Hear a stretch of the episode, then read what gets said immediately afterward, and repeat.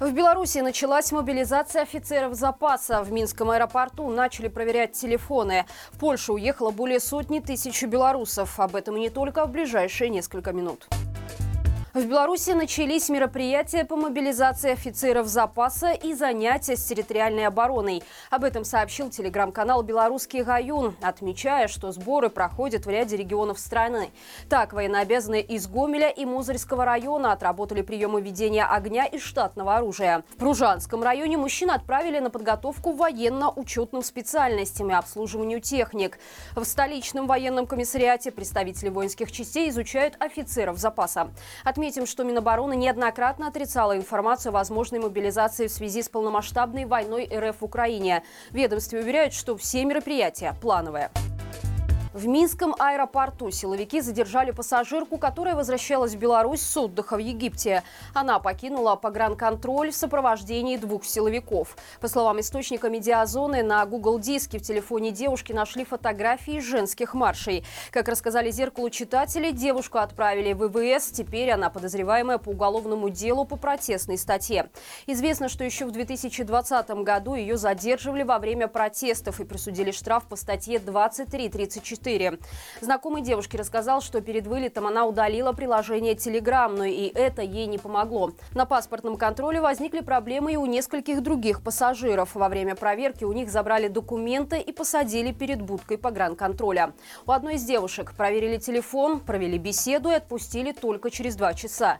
Усилены проверки на белорусско-польской границе. Как сообщает телеграм-канал «Беларусь головного мозга», особое внимание уделяют белорусам с ВНЖ.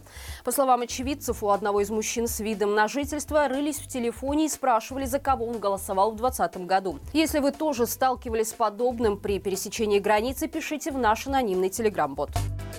Большинство вакансий в Государственной службе занятости предлагают зарплату ниже средней по стране. Об этом сообщил Белорусский расследовательский центр, проведя исследование после высказывания премьера Головченко о том, что в стране достигнут рекордно высокий уровень заработной платы в 1731 рубль.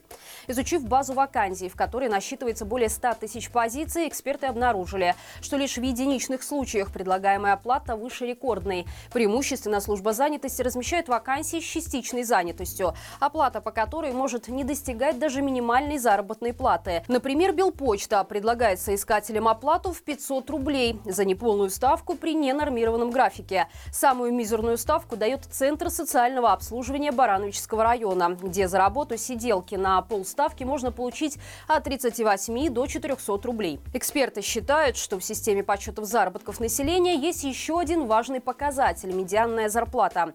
Это пограничная месячная сумма, больше которой зарабатывает половина сотрудников. Последняя актуальная сумма медианной зарплаты, по данным Белстата, составила 1248 рублей. На сайте службы занятости доступно всего 26% вакансий с заработками выше этого порога.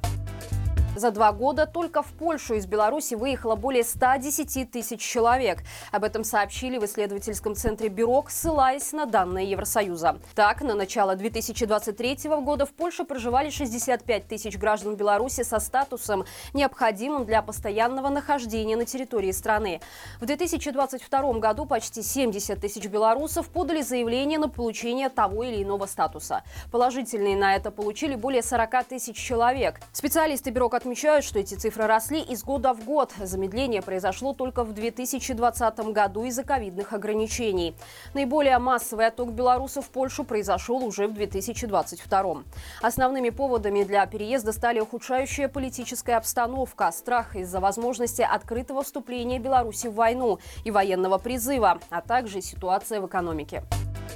Чиновники отчитались об успехе эксперимента, благодаря которому в школьных столовых удалось снизить количество пищевых отходов. Он заключается в том, что детям тестируемых школах предлагаются блюда на выбор, а время первого приема пищи увеличено до трех часов, чтобы школьники успели проголодаться. По словам вице-премьера Игоря Петришенко, такая схема позволила сократить отходы на рекордные 18%.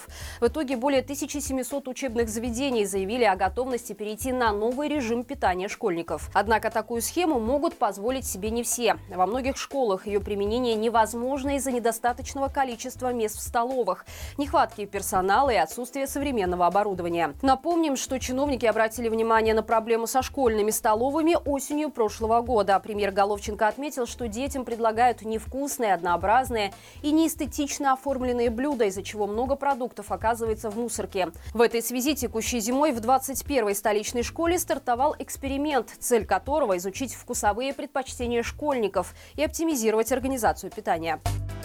На северо-западном побережье Тнянского водохранилища продолжается строительство проекта «Северный берег». Завершить его планируется уже к августу этого года. Заказчик заверил, что все работы ведутся по плану, а открытие планируется в установленные сроки. Вскоре там должны появиться набережная, художественная выставка, спортивные и детские площадки, пирс для рыбалки, велосипедные дорожки, амфитеатр, кафе и многое другое. Напомним, в конце прошлого года был официально опубликован проект комплекса «Северный берег», утвержденный утвержденный Мингорисполкомом. Это практически город в городе от Дроздов до Новинок, строительством которого занимается компания из ОАЭ, которая вложила в проект около 4 миллиардов евро. Это одна из крупнейших эмиратских девелоперских компаний, владелец дубайского небоскреба Бурдж-Халифа. Впервые в намерении строительства умного города в Минске глава компании заявил в октябре 2020 года после встречи с Лукашенко. Друзья, вчера на нашем канале состоялся итоговый стрим недели. Обсудили с экспертами, что происходит с Лукашенко, зачем укрепляют границу с Украиной и кто больше не сможет выехать за пределы Беларуси. Для тех, кто пропустил, оставим ссылку в описании. Не забывайте также про лайки, подписку и комментарии. Любая ваша активность помогает нашему каналу попадать в тренды YouTube. Хороших всем выходных и живе Беларусь!